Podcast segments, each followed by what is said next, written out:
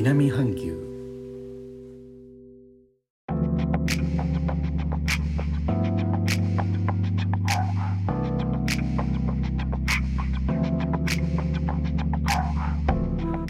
インドネシアから高野です。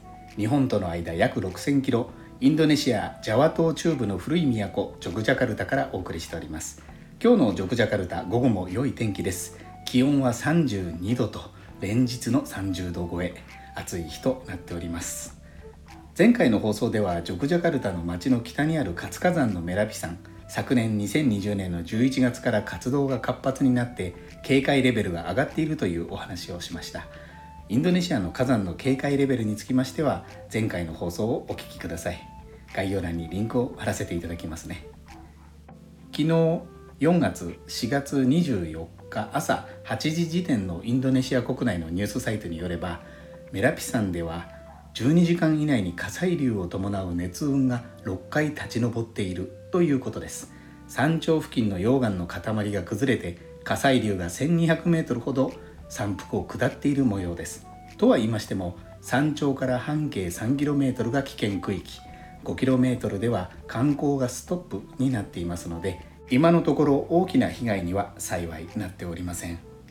ちなみにこうした頂上の溶岩の塊溶岩ドームとも言われますが溶岩ドームの崩落に伴う火砕流をメラピ型火砕流と言いまして日本では長崎県の雲仙岳に同じ例があります。感染症の影響は主に昨年2020年からですがジョクジャカルタの町と町から北にだいたい 30km の距離にあるメラピ山とは古い付き合いになります。ジャワの人たちの迷信といいますかどこに行っても聞く話なのですが曰く火山の噴火が近いから暑いということだそうです。日本ではそんなこと言わないですよね。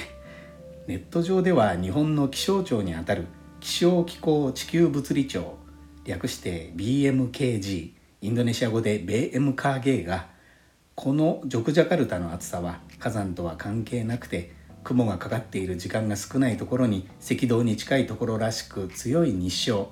太陽の光が降り注ぐからですよと見解を出しています。火山は位置を変えませんからジョグジャカルタの町は昔からこの火山が起こす災害と隣り合わせです。なのでジャワの人の間に定着した話も意外に真実に迫っているかもとはいえ災害は困ります。やっぱり迷信であってほしいです。感染症に火山の噴火ではもう本当にお手上げです。最後までお聴きいただきありがとうございます。レターコメントもお待ちしております。インドネシアから高野でした。それではインドネシア語でのご挨拶。またお会いしましょう。参拝順波ラギ。